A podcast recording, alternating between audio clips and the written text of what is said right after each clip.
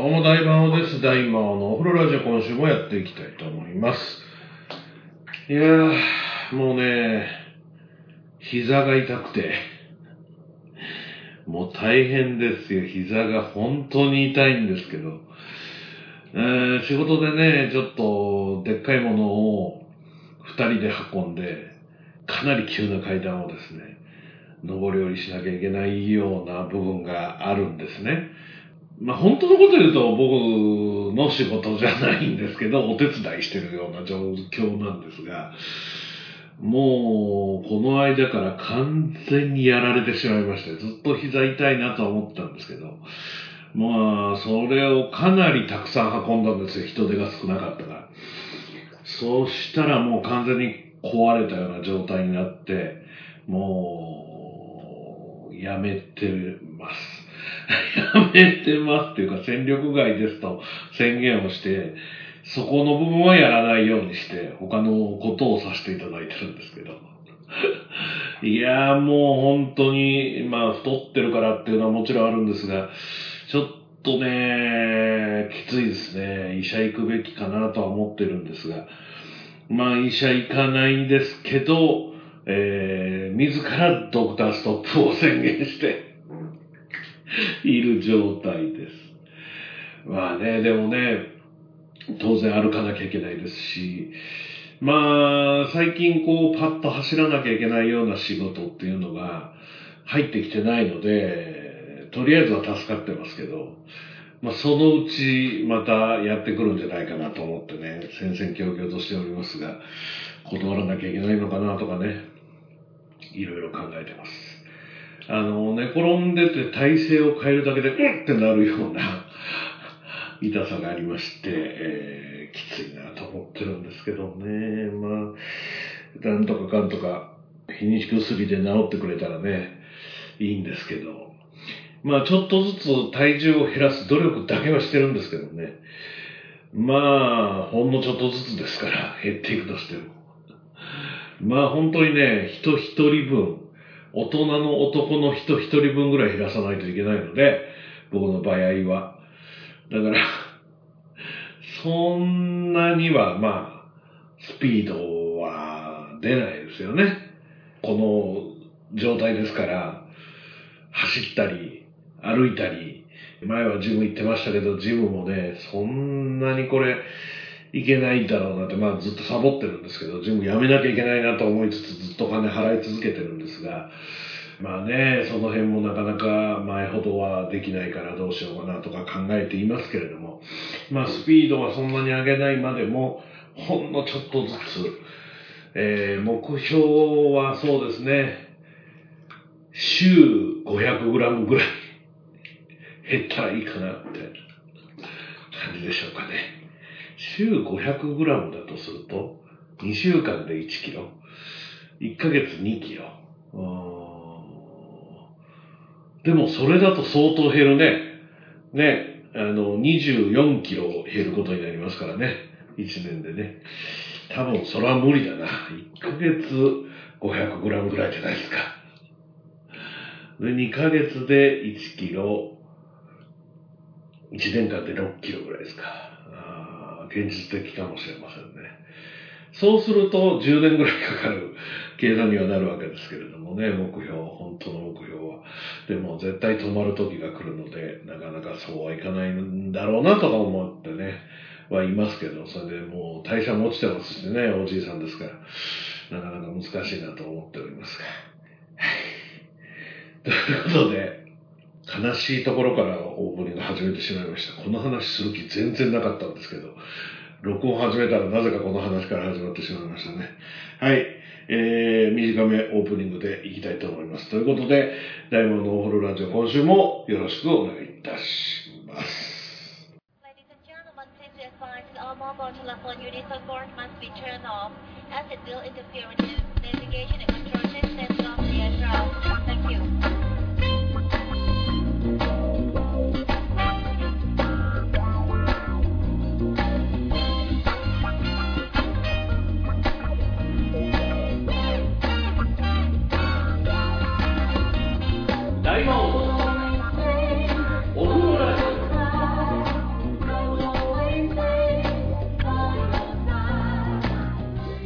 前からですね、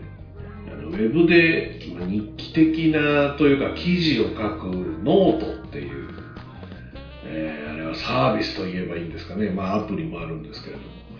ども、ノートというものを前から持ってはいたんですよ。で、カレー食べた時の報告とかで使ったりはしてたんですけど、まあ長く続かないんですよね。あれ見てくれる人いないなと思ってやめちゃうんですけど、続けてないから見てくれないっていうところもあって、アカウントはそのまま置いてあって放置をしてあったんですけれども、まあ、あの今回ちょっと思うところがあって久しぶりにノートを更新いたしましてそれは何かっていうと、まあ、このラジオでもちょこちょこ言ってますけど僕は M リーグというね麻雀プロの一応今最高峰とされている大会を、まあ、ずっと見てると去年ぐらいから。まあ、麻雀が好きになって、自分でもアプリでは麻雀やって、人と囲むことをしてこなかったんですが、うん。まあ、若い時からね、麻雀自体が好きで、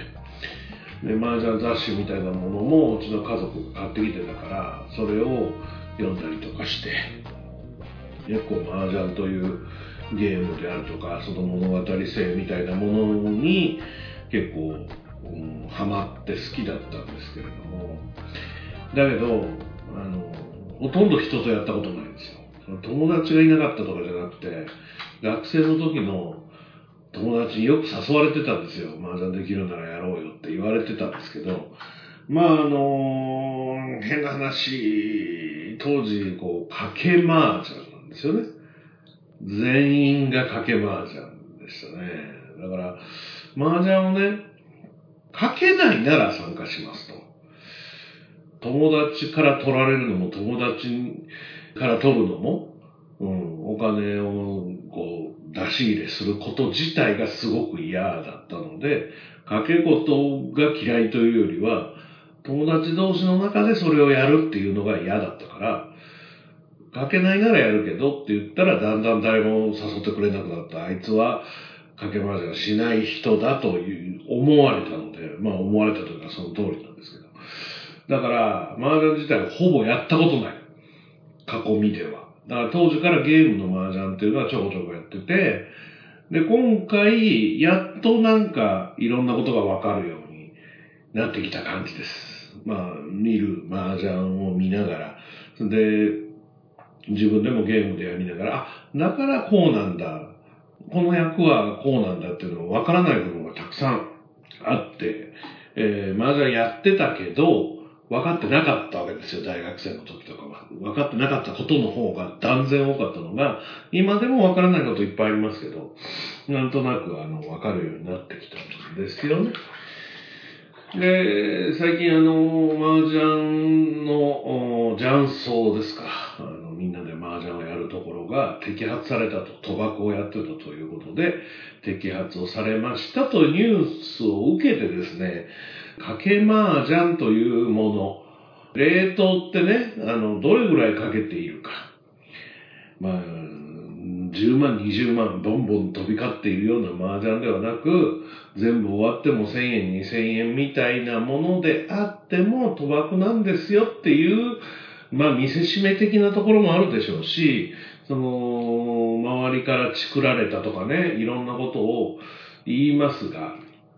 まあどっちにしろもともと法律違反なわけで、かけ事をすること自体がね。で、それを堂々とうちのレートは何々ですと歌ってですね、やってたわけですよね。だから、それってどうなんだろうと思って、M リーグという、うまあまあ、麻雀の中でもスポーツ的にテレビ対局でプロがやると。昔は、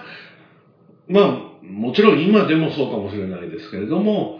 プロの雀士と言われる人が、賭け麻雀の世界で生きてきた事実っていうのは実際あると思うんですけど、そうじゃないようにしたい。麻雀イコールギャンブルというイメージを払拭したいからこそ M リーグというものがあって、で、M リーガーになった人たちにはもう外でも掛け事はしないんだと、掛け麻雀を絶対にやらないんだと誓わせて、スポーツ的な観戦する僕らみたいなミルジャンと言われるような、見て楽しむ人も入れる。だってね、えー野球好きな人に全員が野球やってるわけじゃないじゃないですか。ライブ見に行く人全員が楽器やってるわけでもないですし、歌を歌えるわけでもないですよね。つまり、観戦するという、自分でやるだけではないというジャンルをもっと深く浸透させていくんだという、つまりそういう、まあ反社会的なところから決別しながらやっていくんだっていうところに、まあ今回の摘発が来るわけですよね。まあ実際そのね、やってるところはたくさんあるのは当然知ってるし、そことノーレートと言われる掛け事はしないんだっていうお店と、住み分けたらいいじゃんっていう意見もあるでしょうし、僕もそれでいい部分はいいと思うんですけど、でも、そのイメージを払拭して麻雀というゲーム自体の面白さであるとか、そういう部分で、えー確実にユーザーを増やしてきた。で、僕みたいに若い頃に誰もがかけているフリーの雀荘なんか行こうものなら、身ぐるみ剥がされるんじゃないかという思いで麻雀ができなかった人っていうのが確実にいるんだけれども、それをすくい上げる方法は今まではなかったんですよね。で、今はそういう M リーグというものがあるおかげでね、テレビ対局というものがあるおかげでいろんな勉強もできるし、見てハラハラもするし、ドキドキもするし、自分自身もやっぱり麻雀囲って、タコを囲んでね、やってみたいなと思う気持ちもあったりして。いまだにやっぱり雀荘行くのは怖いなという気持ちが、こうやって見てて、ここはノーレートだから大丈夫って言われても、まだ僕みたいな思いをしてる人っていうのはたくさんいるわけで。やっぱり裾野を広げて、そういう人たちが麻雀を実際にやるゲームじゃなくてね、実際にやるっていうところに来ないと、うん、やっぱり裾野が広がってね、いかないんだという思いをノートに書きました。読んでくださいっつっても今ほぼ喋っちゃったんですけど。やっぱり喋る方が楽ですね。もうね、文章を書くのが苦手すぎて、ノート自体もやっぱりね、そんなに書けないんですよ。カレーとかラーメン食べた時の報告とかも、お店に対して美味しい以外の好評みたいなところ、これはこれが入っててとかね。そういうのももう書けないし、文章が苦手なので、だからノートも、まあ、しばらくまた書かない日々が来るんだと思いますけど、まあ思うところあって、それを世間に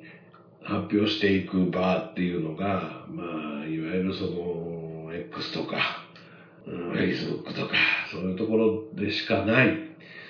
そんな長文書ける場所でもないですから、長文書いて、ブログは、ブログもあるんですよ。僕、未だに多分、サービスが終わってないが、アメブロも持ってるし、で、えーライブドア、ブログはまだあんのかな？ライブドアブログも一応僕のブログあるんですけど、全部サボって移ってきた結果何もやってないという状況なんで、でもまあノートもね、やっていきたいと思いますので、えー皆さん読んでいただいて、好きっていうボタンを、ハートボタンを押してほしいなと思ってますので、よかったら読んでみてください。ね、えーそんな SNS いろいろありますけれどもね、ブルースカイっていうツイッターを作った人たちが X に対抗して作ったと言われている SNS がありまして、それは今まで招待制だったらしいですね。昔の mixi みたいなもんでね。招待した人しか入れないよっていう状況だったそうなんですけど、それがもう招待制やめて誰でも登録できるようにしましたっていうニュースが出た途端に恐ろしいほどのユーザーの増加を見たそうですよ。まあ、X をどうするかっていう問題はあるんですけど、まあ、X があり、Facebook があり、えー、スレッズがあり、で、またブルースカイということで、使い分けはしてないです。ほとんどコピペなんで、X で大魔王をフォローしてるよ、スレッズでフォローしてるよとか、いう人には、まあ関係ないというか、同じことしか書いてないので、別にいいんですけど、よかったらそれも始めましたよということだけは報告しておこうかなと思って。ネットのお年寄り軍団がですね、あの頃のツイッターにこう UI が近くて、えー、非常に使いやすいと言っている一方、若い人は機能が少なすぎて、クソだと言っているという噂もちらほら聞いてみたりはしたんですけれども、まあ、僕なんかこうゲームでもそうですし、そういうアプリでもそうですけど、シンプルイズベストだと思っているので、シンプルがいいんですよ。多機能でいろんなことできるとか、いらないっていうね、部分があるので、えー、大歓迎です、正直。でも、そのブルースカイというものの存在自体をずっと知らなかったので、そういうものがあると、スレッズができた時は早かったんですよね、僕のところにファッと来るのがね。で、あれは、いわゆる Facebook とか Instagram をやってるメタっていう会社のアプリなので、で、まあ、とっつきやすかったというか、まあ、登録した時点でインスタグラムでフォローしてる人は全員フォローするみたいな仕様になっているので、フォローする人も多いし、僕のことをフォローしてる、もともとね、インスタでフォローしてる人は多分自動的に僕のことフォローしてるんだろうと思うんですけれども、ブルースカイの方は全然わかんないですよ。誰がブルースカイやってるのか。だから全然フォロー増やせってないんですよね。今のところ5、6人じゃないかな。フォローもフォロワーも。せいぜいいても。だから、今のところ役に立ってない、あんまり。なので、ブルースカイの方もなんかちょっとずつ人が増えていってね。で、まあ、使い勝手的なこともそうですけど、住み分けがうまくできたらいいなと思ってるんですけど、まあなんせさっきも言いましたけど、文章が苦手すぎて章を書くとかね、読むとかいうことが基本あまり得意ではないので、だから、書くかな書かないかなっていうと、いちいち住み分けをしてまで書きたいことはそこまでございませんよって話になってくるわけですよ。X の方に関して言うと、140文字は金払ってない人、僕金払ってない人だから140文字まで。なんですが、もうちょっと、えー、お金を払うと長い文章が打てるらしいんですよ。で、ブルースカイは最初から220文字ぐらい書けるので、まあ、X よりは都合がいいというか、うん、使い勝手がいいという部分はあるでしょうね。なんせ、ツイッターのその創設者である今回、ブルースカイを作った人が、追い出されたのか自分で辞めたのかはわからないですけど、自分たちが作った子供、ツイッターをね、いろんな解約をされていき、X とかいうわけのわからない名前にされて、嫌だったんでしょうね。単純にね。だから、自分の子供を勝手にわけのわからない形にされてしまったことに、憤りを感じて作ったんじゃないかと僕は思ってるんですけど、X になる前からある可能性もあるので、よくわかります。正直。そんなこと全く調べないで喋ってるからわかんないんですけど、まあもしかしたら、X になる前から、まあでも、自分がやりたかったことっていうのを曲げられてきたから、ずっと。うん。だからなんか、新しいことを自分たちでも、になったのかもしれないですけど、やっぱり商売だからさ、儲かってなんぼじゃないですか。でブルースカイが儲かってるかどうか知らないですけど、今後儲けていくためには広告入れたりとか、またなっていくんじゃないかと思ってね。で、結局その広告がたくさん入って、広告はなくして、もうサービス自体が終わるよりは広告あった方がいいに決まっているんですけど、これ前にも言ってますけど、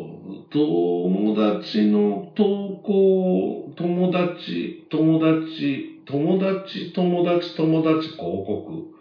で、友達、友達、友達、友達みたいなフェーズだったらいいんですよ。だけど、インスタとかでもそうですけど、友達、友達、広告、友達、友達、広告みたいな、恐ろしい数の広告が入ってるから嫌になるだけで。別に広告はあってもいいんですけど、あと、審査がろくでもないっていうのが嫌だね。どう考えても詐欺な広告が入っている。特にこれは、インスタ、フェイスブックのメタさんが本当に弱いところで、もう詐欺なんですよ。どう見ても詐欺な広告、バンバン審査通してあげちゃうから、金さえもらえれば何やってくれてもいいですよっていう体制なので、そういうのは良くないなと思うんですよね。だからそうならないでほしいなと。今後ね、広告入れたりするにしても、うん、そうならないでくれて、みんながやってきて、フォロー、フォロワーが増えれば、メインストリームの方がブルースカイになっていく未来っていうのはあるのかもしれないなとか思っております。はい。まあでもあの、SNS って昔はなかったわけで、当然ね、ないといられないっていうような、この感覚っていうのは、まあもちろん僕の子供の頃、若い頃っていうのは当然なかったのに、この10年、もうちょっとですかね、ツイッターとか始める、その前の mixi とかから入れても20年ぐらいなんでしょうかね。もう本当に依存してるなと、僕でも思うので、もう物心ついた時にはそういうものがあった若い人なんかは、まあ依存してるというか生活でしょうからね、それ自体がね。なので、あまり依存しないようにできたらいいなと思いつつ、でも、居やすい場所ができたら、自分の居場所が良くなくなっちゃったけど、新しい居場所がすごく自分の場所だなと思えるようになったら、それがブルースカイになるんだったらすごくいいのになとか思っておりますので、えー、ブルースカイを始めた人は、まあよかったらダイバーのこともチェックしていただけたらなと思っておりますので、こちらもよろしくお願いいたします。はい。ということで、この後は朗読のコーナーです。新しい大センテンスに入っていく模様です。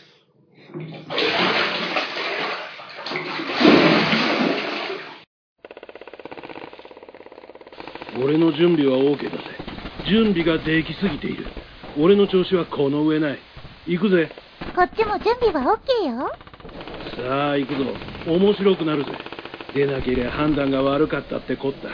生きてりゃそこから学べる。面白くなりたければ、大魔王ラジオチャンネルを聞けばいいわ。バカどもを倒して時間通りに晩飯を食べれば今日は上々。今夜はポークチャップだ敵を倒しながらでも、晩ご飯食べながらでも、いつでも聞けるわ。大魔王ラジオチャンネルならね。いいか。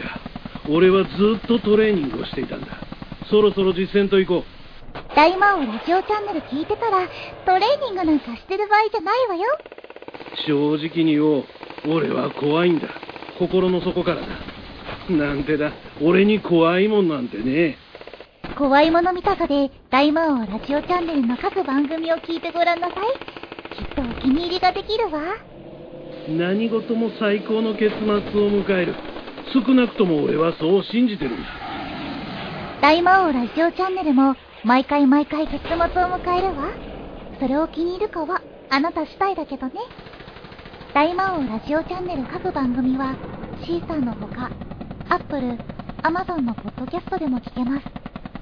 YouTube ではショールームで放送中のドロータ工場の過去番組も見れますよ。ポッドキャスト、YouTube のご登録お待ちしています。ダイバーのお風呂ラジオ朗読の時間。今週からはですね、再刊満筆という大センテンスで、また小さいセンテンスが続く模様ですが、なんかね、またこれがね、微妙に短すぎるのと、そこそこ長いのが交互にやってくるので、どれぐらい読むかは、うん、ちょっと考えながら行こうと思います。忘れるという一文字。これは棒と読むのか忘れるなのか。とりあえず、その文章から。以前には12月ともなると、一年の考えを顧みたものだが、近年は細母の感などというものはない。時代の感があるのみである。それも極めてぼうぼうとしているのに、我ながら防出力の強権なのに驚く。だが忘れるという性能があったことは人間にとってせめてもの救いであった。もしこれがなかったら、と考えると、人間は非常な滑稽なものになるか、悲痛が全部というものになるかどっちかであろう。忘年会というものは人間の棒を祝福し、棒に感謝する会みたいに思えるが、違っているかしら？はい。ほぼ1ページでしたね。その棒に続く次の文章。忘れ N 一度。東京裁判の判決についての新聞記事、社説、また各方面の文化人たちのいわゆる書簡や評論も随時随時に読んだ中で、僕は T 新聞に載った高田康氏の審判という一文に全く心を打たれた。高田氏は自分で自分を語ると雑文化と言い、倍分のとと自らよく言っていたし、戦時中なども人の言えない標本稽古を放って、よく自陣的兵を冗談のうちについていたものである。その開逆化で一見評価と見える高田氏の審判の日の一文が私の読んだ限りにおいては最も厳粛であり、自己への内省と同時に人をして真摯反省のうちに同通の思いに絶えざらしめるようなものであった。それには何か人間の表裏とか進化というものを考えさせられ、今更のようではあるが死に対して改めて敬意を抱かずにいられなかった。子供じみているが私はその日の T 氏の一覧を切り抜いて雑記帳の中へ貼っておいた。死の文章の脇見出しにある通り、神に祈ろうとする気持ち、それを共にするために。この辺のことはやっぱり当時生きてない人にはちょっとわからないですね。もう一つ読んでおきましょう。死に方。別な帽子の寸評欄には、公主刑の宣告を受けた戦犯者たちがどんな死に方をするかというような意味を興味づけて書いていた。何の示唆も反省も与えない興味狙いの文字であるが、読む方にはおかしくも何ともない、なんだか死に方までうんぬんするのは少しおせっかいすぎやしないかと思われただけである。しかし、人の死に方まで気にするのは東洋人の特性かもしれない。年齢にもあるが、私などもそろそろ人のではなく、自分の場合を折々気にかけ出している。この嫌な期間をなるべく早くから調達しようというのが禅などであるが、禅家では自分で息を詰めて座禅のまま死に入る修行もある。死んでみて死がどんなにつまらないものか、生きてみて生がどんなに他愛ないものか悟るのである。そんなことを何十年も哲学してみて、では悟れるかというと、大概ダメだそうだ。やはり本当の超絶死を遂げた者は、栄時代の中華の前奏から、日本の鎌倉以降、五山から今にわたる無数の和尚のうちでも、幾たりもないそうである。よく座帝立帝家庭などと言って、醍醐した大往生のように瞑想殿に書いてある死に方なども、あれは禅から言っても満潮ではないらしい。座帝は最も多く、家庭は永林寺の海川などがやって有名であり、女でも鎌倉の慶春人のような美装さえやってみせているが、立帝では妙心寺の寒山和尚があるのみである。大変ご厄介になったが、この世もいくらいても同じようだから、一足お先に出立するよ、と、何でもない時何でもない顔をして、同友に暇を告げ、旅支度して関山は妙心寺を出て、百歩ほど行くと、そこで杖を立てたまま立ち止まったのである。人々がそばへ寄ってみると、もう死んでいた。こんなのは随分超然たるもののように思えるが、やはりお点は90点ぐらいな死に方で、決して立派と言えないのだそうだ。なぜというに立定をしてみせるという気が、微塵でもそこにあるからダメという。なるほどそう言われてみると、家庭でも座庭でも意識がある。多少とも死と戦っていないものはない。そこへ行くと明治何年かに死したガザン和尚のは少しいい。95点ぐらいには行っているらしい。というのはガザン久しく病んで、病いよいよ改まると、年末の弟子坊主を枕元へ呼び集め、枕に肘をかって息も絶え絶え、こう言ったという。いやい、見ておけやい。死ぬというものはどうやって見ても、やはりなかなか苦しいもんじゃぞ。うっかり俺はもう悟っているなんて、うぬぼれるんじゃないぞ。と、夫婦うめきながら往生したというのである。これを何かで読んでから、僕などは立ちどころにこいつはいけないと観念した。そして以後は、ガザンでさえそのくらいだから、自分などが死ぬときは、死にたくないと思ったら、死にたくない、死にたくないと、子供みたいに、もし泣きたかったら、泣き泣き死のうと腹を据えた。まあ、あの、自由でいいと思います。まあ、あの、座って死ぬ、火にかかって死ぬ、立ったまま死ぬっていうことみたいですけど、まあ、死ぬときは寝てるんじゃないですか、大概の人はね。立って死んだから立派だっていう、その、なんか、まあ、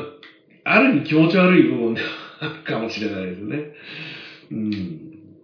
立って止まってるから見たら死んでたみたいなのは、まあ、本当じゃないでしょうし、そもそもが。うん、あの、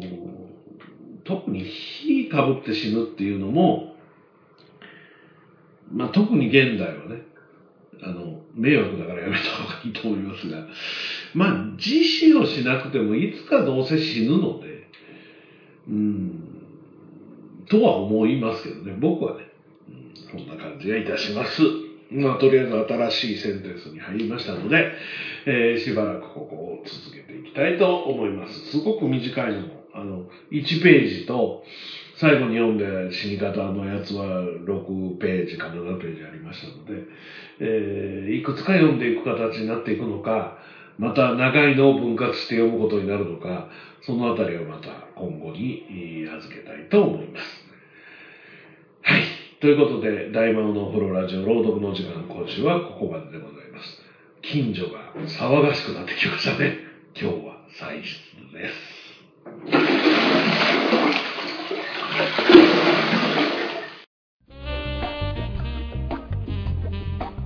きの番組は大魔王ラジオチャンネルの制作でお送りしています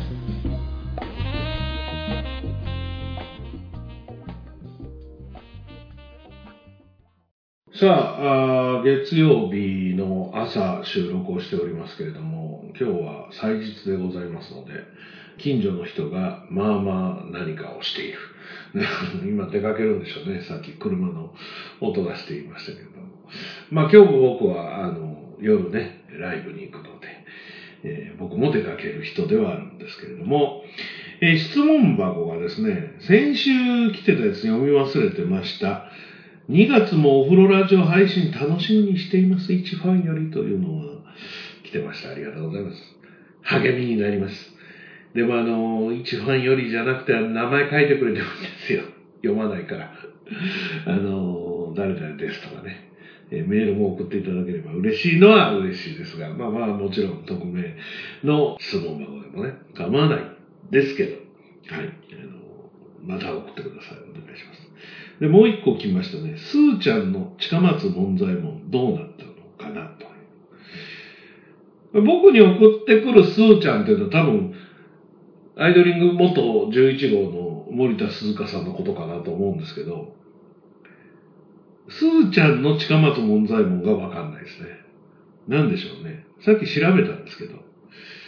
出てきたのは、なんかあの、月刊アイドリングっていう、ファンクラブの人が買えるやつでしたね。DVD の中で、えー近松門左衛門とショートコントっていうのを11号森田鈴香の新春隠し芸でやっていましたっていうのが出てきたんですけど、これのことかしら？どうなったの、こうなったの、ないんですけどね。そうだとしたらですが。うん。新春隠し芸でやった近松門左衛門とショートコントのこの月刊アイドリングは僕は多分持ってないです。はい。月刊アイドリングいくつか持ってますけど、多分持ってるけどあんま見てないな。うん、そうですね。えー、森田鈴鹿近松門左衛門で調べた場合、出てくるのはほとんど月刊アイドリングの話ですね。どうなったかって言われても、わからないですね。どうなったんでしょうね。この月刊アイドルちょっと見てみたい。このショートコントは見てみたい気持ちは少しはありますよ。はい。あの、見れる方法があったらまた教えてください。最近ね、あの話をすぐポンと変えるんですけど、よくね、ドラマを見てましてね、もう全然ドラマを見ない人生だったんですよ。ここ最近ずっと。もう10年、15年、本当に見てなかったんじゃないですかね。それがね、まあまあちょこちょここのラジオでも喋ってるかもしれないですけど、数年前からドラマをちょこちょこね、えー特に朝ドラを中心に見るようになって、で、結構地上波のドラマとかも、何がきっかけだったかまではちょっと自分でもわかんないんですけど、見るようになりまして、もう今期もかなりのドラマをたくさんこう TVer のお気に入りに入れて見ているんですけど、ちょっと見すぎかなと思っているぐらいですね。今、まあお気に入りというかね、いろいろ見てるんですけど、さよならマエストロっていうドラマ。これはあの、なかなかいいです。なかなかいいですだけかよ。このさよならマエストロというドラマは、西島秀俊さんがお父さんで、娘さん役を芦田愛菜さんがやってるんですけど、まあ、あの、いわゆるダメオーケストラみたいなのを再生していくドラマの中に、その親子の確執みたいなところが描かれているんですが、これ非常に面白いですね。まあ、このダメオーケストラにですね、興味を持ってやってくる女子高生役で、東間亜美さんという方がね、演じられている女子高生が出てくるんですけれども、その子と芦田愛菜さんは、1年ぐらい前、半年ぐらい前にやっていたドラマ、1年後私は殺されましたでしたかね。松岡茉優さんが教師役で、人が死んだり自分も殺されたりする未来を過去に戻って書いていくという、そういうドラマだったんですが、そこの中で、うぐもりさんとこちやさんという役どころでね、共演されていて、結構殺伐としたというか、まあ、いじめとか、ひどい、まあ、ことをされるような、まあ、うぐもりさん役であった芦田愛菜さんがまずものすごいいじめに、壮絶ないじめにあっていて、やり直す前は自死をされるわけです。結局まあ、やり直したところでもなくなってはいくんですけど、その二人が再共演っていうのが、なんかすごく、僕の中でね、このドラマを見始めた、あの人とあの人が再共演みたいなところの、僕の好きな部分ではありますね。これ、非常にいいドラマなんで、よかったら見てくださいね。昨日かなんかに第5話が、あの更新されました。あと見てるのが、厨房のアリスとかですね。あと、アイドル失格というドラマ。彼女と彼氏の明るい未来とかね。極限夫婦とかね。あと何見てるかな。あと、春になったらっていうのを見てますね。春になったらね、なおさんと木梨憲武さんがね、親子役でやられているドラマで、3ヶ月後、春になったら、余命3ヶ月の木梨さんは亡くなっていく。で、なおさんは3ヶ月後に結婚をするという、まあ、それをどうやっていくか、本当になくなるのか、結婚はどうするのかというような物語ですね。ちょっと木梨さんの、うーん、あの、演技がね、っていう部分があるんですが、まあでも非常に面白いです。あと、ブラックガールズトークというですね、えー朝日奈央さんが出られているドラマなんですけれども、これがね、朝日奈央さんが出てるということで見始めたんですけど、友達と、まあ、ガールズトークをしていって、そのガールズトークの中に出てきたエピソードがドラマになってるみたいなことなんですけど、朝井奈央さんの友達、親友として、石井杏奈さん、関水渚さんが出てくるんですけど、このね、関水渚さんがすごくて、これ、まあ一応3人主演の1人なんですけど、えっ、と、さっきも言いました、彼女と彼氏の明るい未来でしたっけ？もうタイトルがね、覚えられないんですよ、僕の場合。それも主役なんですよね。もう一本出てるらしいんですよ、見ると。それは僕見てないドラマだったんじゃないかな。同時ですよ。同じこのクールにですよ。わかんなくならないのかしら。撮影並行だと思うんですよね。もちろん。同時進行でドラマ3本撮ってるんだと思で、すごいですよね。で、名バイプレイヤーみたいなものでもないんですよ。だって主役なんだもん。ほとんど主役なんですよ。3本のうち2本主役ですからね。よくやるなぁと思って。あ、そう、婚活千本ノックにも出てられるそうですね。これ僕見てないんですけど、これはもちろん脇を固める感じなんでしょうけど、でも結構重要な役なんじゃないですかね。1月12日に始まった彼女彼氏の明るい未来。主演、佐々木由紀香役。婚活千本ノック。雲と凛っていうものかな？役。で、ブラックガールズトーク。主演、三浦綾役ということで。すごくないですか？そんなに固めて出なくてもと思ったりはするんですけど、の、まあまあ、いその前が2023年4月クール。あ、でもその前も3月のドラマとかも重なって多分撮影してたんだろうなっていうところに出てたりするので、ちょっと今注目の女優さんなんですかね。ちょっとお名前は知ってたし、顔も見たことはあったけど、そこまで知ってたわけではないんですけど、ちょっと今後、ちょっとこの人、注目、すでにね、その時点で遅いんだぞと、関水渚に今更注目するのお前はと言われそうですけど、えーこれから注目していきたいと思います。はい。いやいや、あの、なんかね、ドラマ見れないなと思ってた時期があって、日本のドラマ面白くないなという時期がずっと長くあったんですけど、ちょっとね、見始めるとハマってしまいましたね。一時期ハマってた海外のドラマを本当に見なくなったので、最近ね。それもあるんですけどね、CS を解約したりして、本当に海外のものを見なくなっちゃったから、それもあって、日本のドラマも海外のドラマも見ないという時期が長かったんですけど、まあもともとそういえば僕ドラマ好きですからね。はい、ドラマ。これからも見ていきたいと思いますので、えー、またこのドラマこんなでしたよとかね、僕が今挙げたやつこんな面白かったとかいう感想も含めてね、僕にぶつけたところで何にもならないですけど、よかったらそういうのも送っていただければと思います。はい。ということで、大魔王のお風呂ラジオ、今週はここまでです。えー夜ライブに行くので、なんとか夕方までに、この編集ができたらいいなぁと、希望的観測を持っております。では、また来週。大魔王のお風呂ラジオ。この番組は、大魔王ラジオチャンネルの制作でお送りしました。